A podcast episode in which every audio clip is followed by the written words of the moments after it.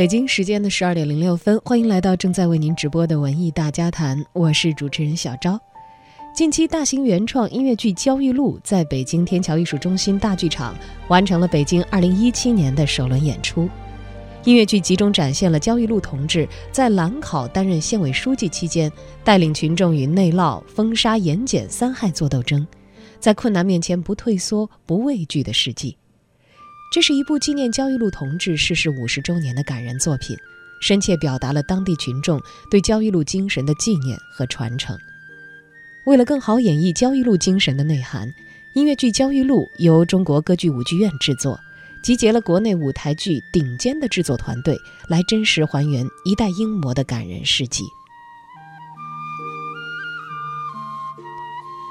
该剧由焦裕禄的二女儿焦沈玉。该剧由焦裕禄的二女儿焦守云女士担任总顾问，而焦裕禄的外孙余英先生担纲主演，饰演了自己的外公焦裕禄。文艺之声的听众朋友们，大家好，我叫余音，来自中国歌剧舞剧院，我是一名男中音歌唱演员。我们这个剧定性为音乐剧，就是一般大家提起主旋律题材，可能更多的愿意去接受，比如说民族歌剧。或者是说话剧，我们在制作这个剧的前期哈，也考虑过好多种形式和方式。为什么选择音乐剧呢？其实我们也是想，一个是寻求一种突破吧。民族歌剧的表现形式，就怎么说吧，歌剧这两个字儿，我们可能一听到就会觉得它可能很高大上，很多的条条框框，约束也很多，所以说这样呢就不容易接地气。我们真正想展示的这一版的《焦裕禄》。其实不仅仅是给专家、给学者、给这个行业里边的，就比如说我们文艺或者艺术这个圈子里边的人看，而我们恰恰是想让更多的普通老百姓能看懂、能看得进去，然后呢，也想让他尽量的接地气，能让年轻人来熟悉、来了解这段历史。音乐剧可能在今天来说，是我们感觉是比较合适的一种表现手法。呃，我们主要表现的还是他。在兰考的这十三个月，然后呢，呃，中间会以闪回的形式和一些回忆，包括旁白，呃，会尽量的还原他的一生。呃，这里边表现的，你比如说有，呃，焦裕禄跟娘回闪的是，呃，他在淄博，呃，老家山东淄博，然后呢，还有他一生工作时间最长的。九年呀，都在洛阳矿山机器厂，也就是现在的中信重工。就是这两段，我们分别的拿出来，也闪回的形式也表述了一下。但是因为呃一部剧嘛，它的容量是有限的，所以说主要我们还是体现兰考这一段。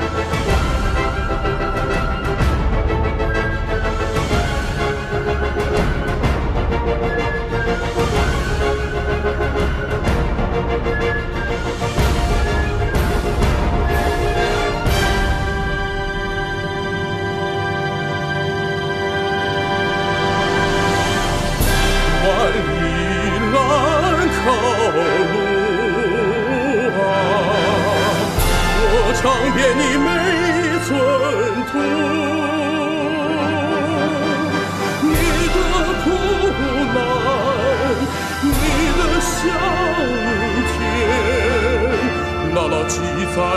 心头。塔兰淘气。你流进我的血脉，一句祝福，一生眷恋，怎能装下这份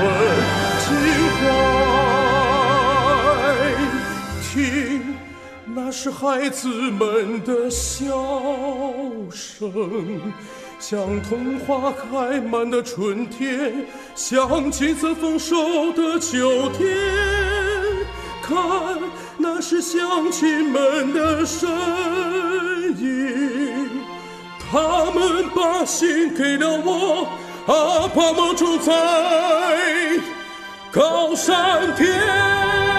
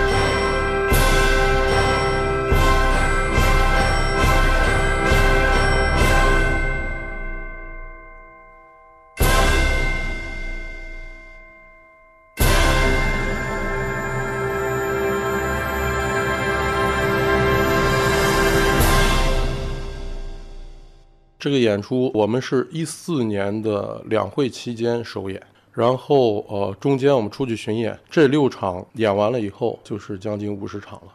我们北上广深，最北边到新疆，最南边到广东，呃，这个剧目都走出去了。比较令我们安慰的一点哈，就是可能真正就是因为我们考虑到它接地气，是给老百姓听的，是让大家来看一个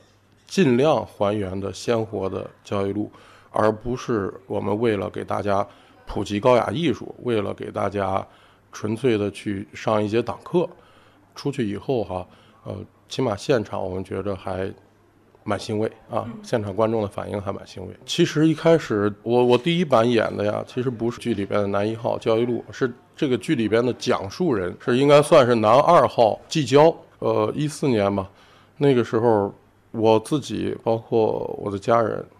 呃，都觉得确实也是那个时候比较稚嫩啊，就是感觉不可能一下就是担当呃这么重一部戏，而且我本身学歌剧出身的，要往音乐剧上靠，可能还有一个过程，所以说干脆我们呃还是保戏，就是这部戏怎么样能把它最完美的先立起来，然后我们先考虑这些，然后第二轮出去，因为牵扯到巡演，就是好多条件所限，我只能硬着头皮，差不多一个月左右吧，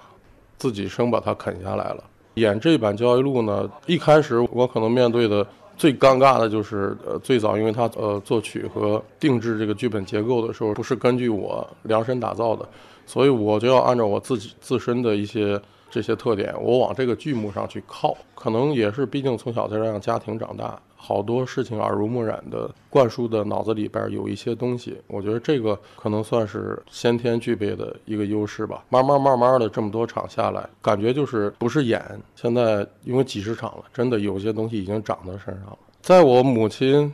我我的我的舅舅、我的姨子眼里边啊，外公是是完美的。然后我们呢，确实无论怎么样吧，毕竟是演，啊，我们只能说尽量的去还原这些。在在儿女心目中，就是我母亲他们那一辈心目中，外公的形象是是无法替代的。我们尽量努力的去还原，但是这还是那句话，有有一点优势，可能是血脉里边的这个东西，具体是什么我也真的说不清。但是可能我能。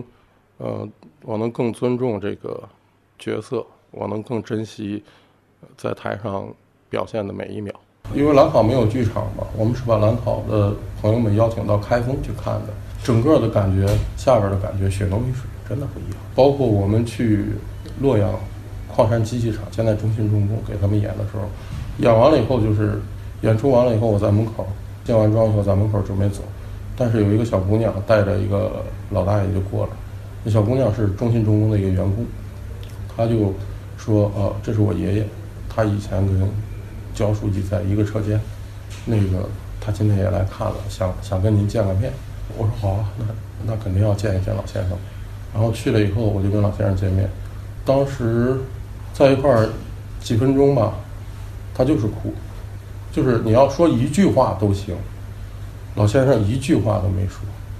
然后呢，呃。匆匆的照了一张照片，后来记者什么要想采访的话，我我也后来就拒绝了那一段采访，因为啊他不想说，他的东西都在心里，啊他就是过来看看焦书记。老书记，你可听见桐花开满的春天？兰考人。才深情呼唤，老书记，你可看见五谷丰登的秋天，兰考的今天如此灿烂，老书记，你可听见妙音已传遍世界？那是咱兰考的炮筒，左抽四柱飘扬过海。老书记，你可听见？凤凰歌唱在云端，唱我们喜悦，唱我们相恋。老书记，你可听见？凤凰歌唱在云端，唱我们喜悦，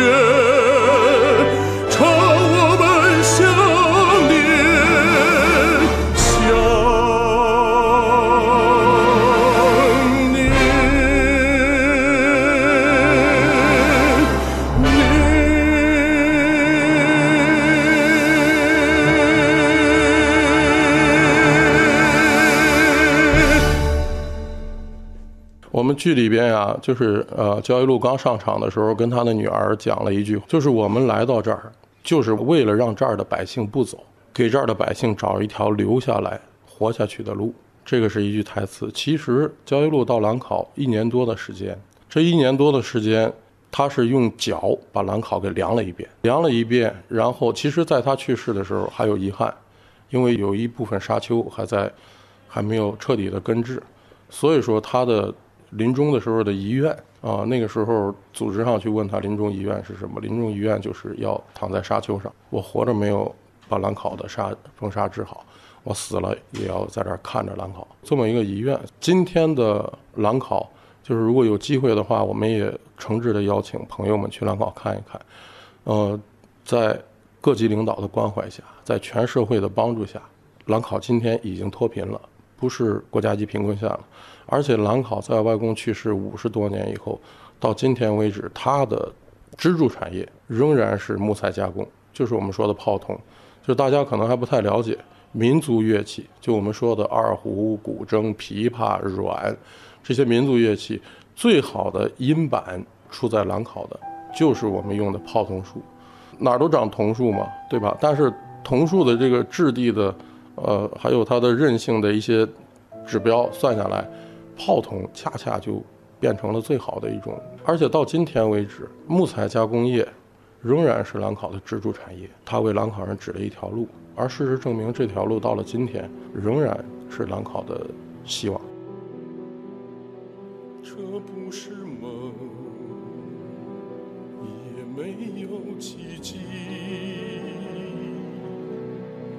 你的名字烫伤我的回忆，我的回忆分明没有四季。永远的春天，还有花开的。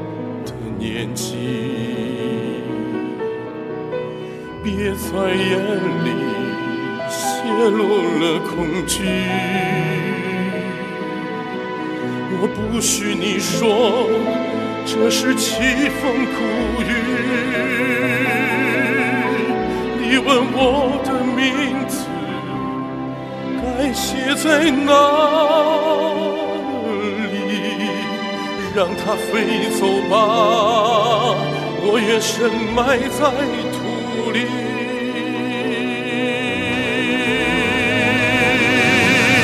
就让我